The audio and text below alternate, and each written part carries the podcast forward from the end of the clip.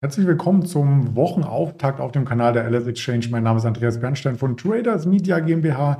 Wir schauen nicht nur auf den DAX, sondern auch auf zwei, drei Themen, die am Aktienmarkt aktuell gerade für Furore sorgen.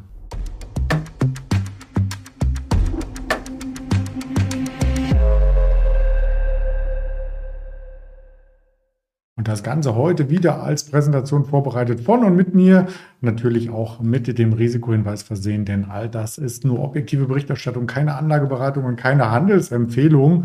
So steht es hier und damit sind wir mittendrin erstmal in der Wochenvorbereitung mit dem Blick auf das, was wir an der vergangenen Woche als Voraussetzung mitgebracht haben. Tatsächlich fast alles grün, bis auf Australien. Insbesondere der DAX, der hat es geschafft, sich am Freitag noch einmal sehr, sehr stark zu präsentieren.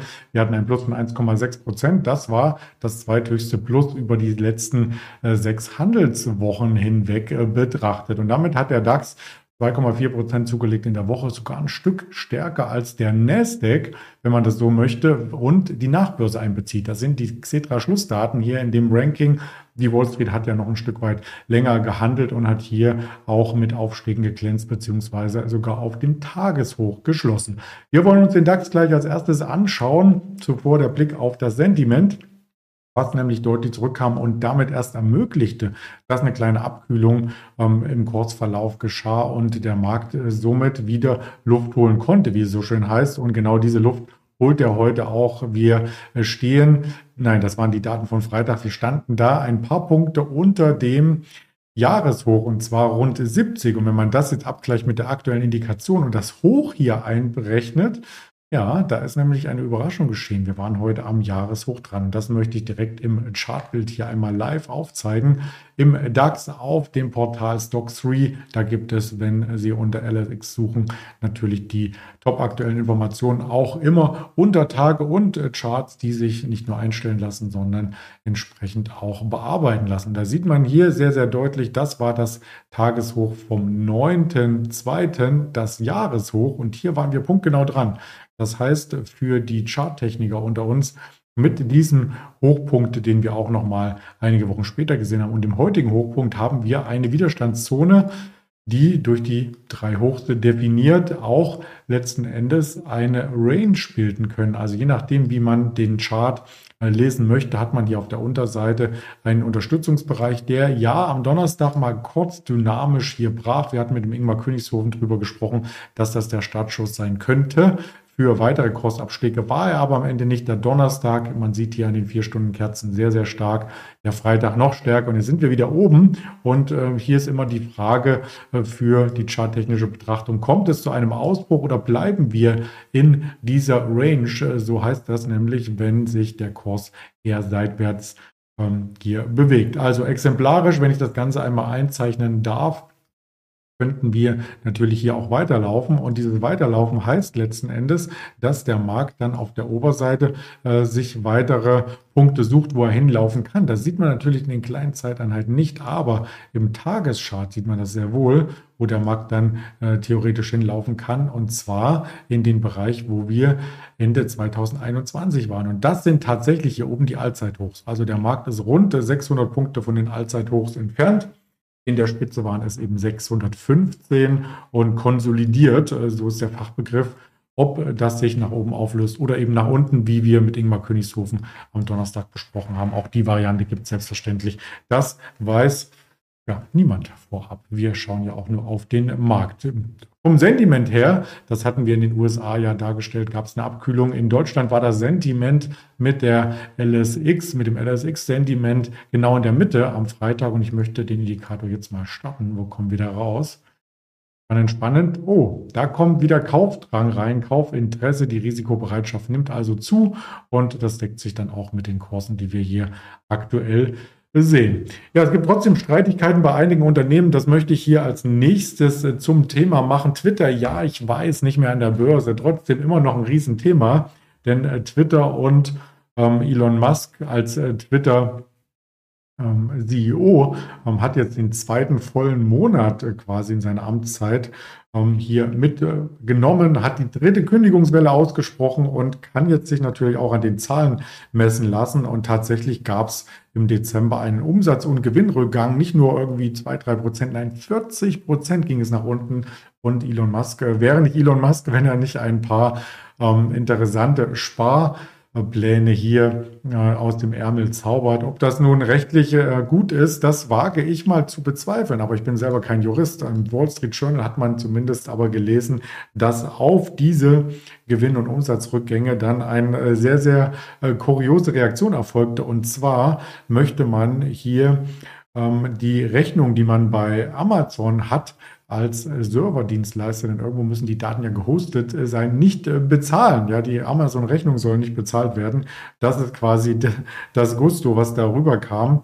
Ähm, und man hat letzten Endes sich dann vielleicht auch mit dem Falschen angelegt, denn Amazon reagiert prompt und sagt, sie möchten über diese seit Monaten offenstehenden Rechnungen gar nicht mehr diskutieren, sondern möchten selber, eine Hand gibt da die andere, ähm, zurück, das Ganze zurückbehalten, was sie an Ausgaben an Twitter zahlen. Und da geht es um Werbebotschaften, geschaltete Werbung auf Twitter. Die sollen jetzt von Amazon ebenfalls nicht bezahlen lassen. Ja, am Twitter-Kurs kann das gar nichts mehr anrichten, weil die nicht mehr an der Börse äh, notieren. Aber es kann natürlich etwas bewegen am Amazon-Kurs. Da ist aber noch nichts passiert. Also diese Streitigkeiten äh, gehen ja in beide Bilanzen ein. Also was äh, vielleicht Twitter einspart an Kosten, das geht ihm an Einnahmen verloren. Und bei Amazon sieht es eben genauso aus. Also es schmäler die Bilanzsumme auf Deutsch gesagt. Das kann trotzdem ja insgesamt nicht gut sein. Man möchte ja friedvoll miteinander umgehen im Business und solche Streitigkeiten eher ähm, begleichen. Wann das geschieht, das wissen wir selbstverständlich nicht. Aber ich wollte das mal als erstes Thema mit reinbringen, bevor wir nach äh, Fernost schauen. Und da gab es tatsächlich oder gibt es gerade den Volkskongress in China. Also da wird abgestimmt über das Staatsbudget und so weiter. Abgestimmt ist vielleicht auch der falsche ähm, Ausdruck, aber ähm, Sie wissen sicher, was ich damit meinte. Also das Militär soll ausgebaut werden, das Wachstum soll gesteigert werden. Ob das per Beschluss erfolgen kann, auch das darf bezweifelt werden. Da geht es ja letzten Endes auch um die Konsumenten. Und die Konsumenten, die shoppen eben nicht mehr ganz so stark wie früher. Die Wachstumsaussichten mit einem Ziel von 5 Prozent, die man sonst immer hatte in Peking, die wurden ein Stück weit nach unten korrigiert. Und zwar ähm, hatte der Markt 5,5 äh, erst einmal erwartet. Und es sind jetzt nur noch als Ziel 5%. Genau, das ist die Korrektur nach unten. Also das Wachstum dämmt sich etwas ein, wobei es noch sehr, sehr hoch ist. Also wenn man das vergleicht mit dem deutschen Bruttoinlandsprodukt und da den Wachstumsquoten, da können wir uns auf jeden Fall äh, verstecken. China hat immerhin 1,4 Milliarden Einwohner. Also da dürfte für das Wachstum genug Potenzial auf alle Fälle ähm, sein. Die Börse reagierte prompt. Also die Börse Shanghai war heute Nacht im Minus zum Wochenauftakt. Vielleicht deswegen auch der DAX nicht gleich auf ein neues Jahreshoch gesprungen, sondern eher verhalten. Und ähm, das könnte dazu führen, dass wir auch trotz Ende der Null-Covid-Strategie hier einige Wachstumszahlen gerade von den größeren Unternehmen, die es ja gibt und die an der Nasdaq notieren, notieren kassieren müssen. Trotzdem gibt ja positive News, wenn man sich hier zum Beispiel äh, Pinduoduo anschaut. Die Aktie war der Wochengewinner im Nasdaq letzte Woche und kommt damit wieder den Verlaufshoch sehr, sehr nahe. Im Tief standen wir äh, tatsächlich um die äh, 25 Euro und im Hoch fast bei 100, also fast vervierfacht innerhalb von fast einem Jahr. Das ist schon äh, sehr, sehr deutlich, so eine Kursbewegung. Was steckt da dahinter? Pinduoduo äh, ist ein Online-Händler, der seinen Kunden und Kundinnen das Einkaufen dahingehend schmackhaft macht, als dass man sich zusammenschließen kann und durch die Menge an Kaufinteressenten dann einen anderen Preis bekommt. Bis teilweise 60 Prozent Rabatt. Also da wird nicht eine Sonnenbrille geordert, sondern am Ende vielleicht 1000 Sonnenbrillen und dann sagt der Verkäufer, der Händler, okay, dann gibt es einen Rabatt für alle und da partizipieren alle von. Das ist die Idee dahinter und die App äh, dazu heißt äh, Temu und diese Temu-App, ähm, die ist in Amerika tatsächlich momentan sehr, sehr angesagt und hat, ähm, habe ich da ein Bild mitgebracht? Nein, ich habe kein Bild mit, aber es ist eine App einfach, wo die Galerien von den verschiedenen Produkten aufgelistet ist. Und man sieht in den App Stores, äh, dass man hier tatsächlich bei den Shopping-Apps in den USA momentan auf Platz 1 liegt. Also noch vor der Amazon-App und vor der Walmart-App. Das waren ja sonst immer die großen Shopping-Apps. Ähm, das ist schon Wahnsinn, wie man hier äh, quasi mit äh, solchen Sprüchen wie wie Milliardäre einkaufen, zum Beispiel die Nutzer ähm, hier anlockt und äh, begeistert. Und das begeistert natürlich nicht nur die Nutzer an sich, sondern auch diejenigen, die in die Aktie investieren. Wir sehen sie am Aktienkurs. Auch ein Michael Burry habe ich von letzten Monat vernommen, dass er Alibaba JD, also dass er in dem Bereich äh, der ähm, Verkäufer, der ähm, Shopping, Dienstleister in China aktiv wird. Und da hat er sich eine Alibaba rausgesucht und eine JD. Deswegen kommen wir auch nochmal zu JD, die tatsächlich diese Woche ja auch Quartalszahlen noch melden und als erster Privater äh, einen privaten Warenhaus-Rate an die Börse bringen. Also da kann man hier auch von einem hohen Zinssatz profitieren, wenn man in diesen Rate investieren möchte. Da werden nämlich im Vergleich zu Aktien oder zu ähm, anderen Finanzanlagen alle Gewinne komplett ausgeschüttet. Da wird nichts einbehalten und das ist die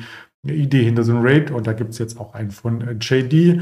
JD, der Aktienkurs, der muss jetzt erstmal nach Stabilisierung suchen. Also anders als Pindudu ist hier noch etwas ähm, Abwarten angesagt. Abwarten auf bessere Zeiten, wenn man es so möchte und abwarten natürlich auf die Quartalszahlen, die mit dem Ausblick genau das bescheinigen könnten. Die kommen aber erst am Donnerstag. Ich möchte Sie trotzdem am Montag schon mal darauf einstimmen, weil wir dann morgen mit dem Daniel Saurens gänzlich andere Themen haben. Von Wirtschaftsdaten gab es gar keinen Impuls und man hat ja auch schon gesehen an der Bandbreite des DAX, dass heute relativ äh, wenig am Markt geschehen ist. Also wir haben eine Bandbreite von im Tief waren wir bei 15,580 und im Hoch eben beim Jahreshoch bei 15,650. Also 70 Punkte ist wirklich sehr, sehr, sehr, sehr wenig.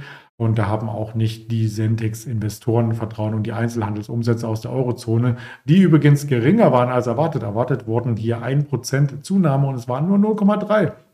Also die Shoppinglaune, um das Thema abzurunden in Europa, ähm, legt nicht so deutlich zu, wie man erwartet hat. Mal sehen, wie das Ganze in China ist. Wir werden auch auf den Social-Media-Kanälen der LS Exchange da weitere Informationen streuen. Und damit freue ich mich, wenn wir uns dann am morgigen Tag mit dem Daniel Saurens wieder hier sehen auf dem Kanal. Geben Sie gerne einen Daumen, abonnieren Sie den Kanal.